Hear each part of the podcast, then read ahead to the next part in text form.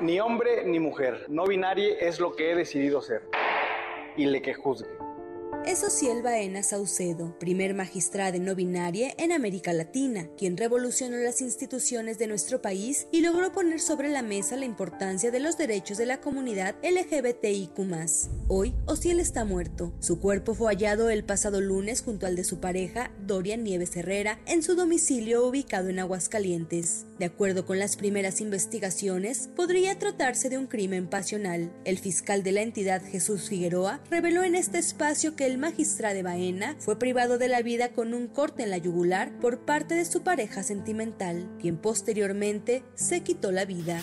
Hay una herida que nosotros le denominamos, este, bueno, de acuerdo a los propios peritos, una herida de defensa en el dorso de su mano izquierda. Y nosotros creemos que hubo en determinado momento en donde hubo una una contienda una, una, pelea, nosotros la mecánica que observamos es por las huellas del pisado de ascenso y descenso que corresponden a los pies de Dorian, observamos que después de que priva de la vida al magistrado, sí, él sube y baja y es ahí en donde nosotros creemos que él se autopriva. A él se eh, suicida. esta, esta herida que presenta eh, Dorian es una herida cortante de, de buen tamaño y está exclusivamente en su cuello, en la cara en el, lado lateral de su cuello y también secciona su yugular y la tráquea de una manera mortal.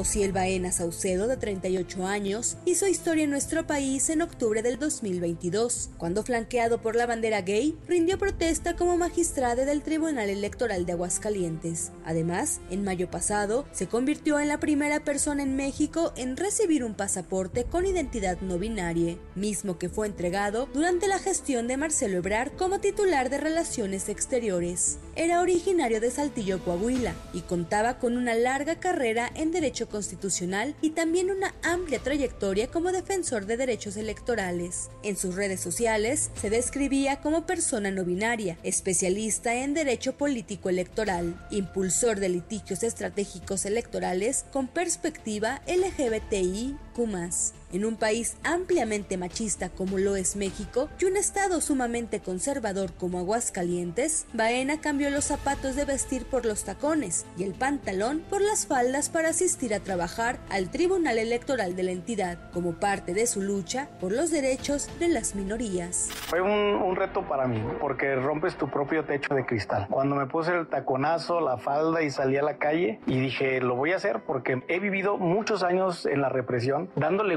gusto a la gente, viviendo la vida para los demás. Su activismo lo llevó a recibir varias amenazas de muerte, por lo que se encontraba adherido al mecanismo de protección para personas defensoras de derechos humanos y periodistas de la Secretaría de Gobernación, y es que su actuar incomodaba a más de uno. Tras su muerte, miles de personas en casi todo el país salieron a las calles para pedir que la muerte de Ociel Baena no quede impune. En tanto, este martes se llevaron a cabo los servicios funerarios. Ahí, su familia rechazó la teoría oficial de que Dorian, quien además habría dado positivo a metanfetaminas, mató al magistrado de Baena y después se suicidó. No es cierto lo que ellos están manejando. Y sería una vergüenza de cara a esta justicia que emita un juicio que no es correcto y que yo creo la mayoría no lo cree. Para la primera emisión de MBS Noticias, Diana Alcaraz.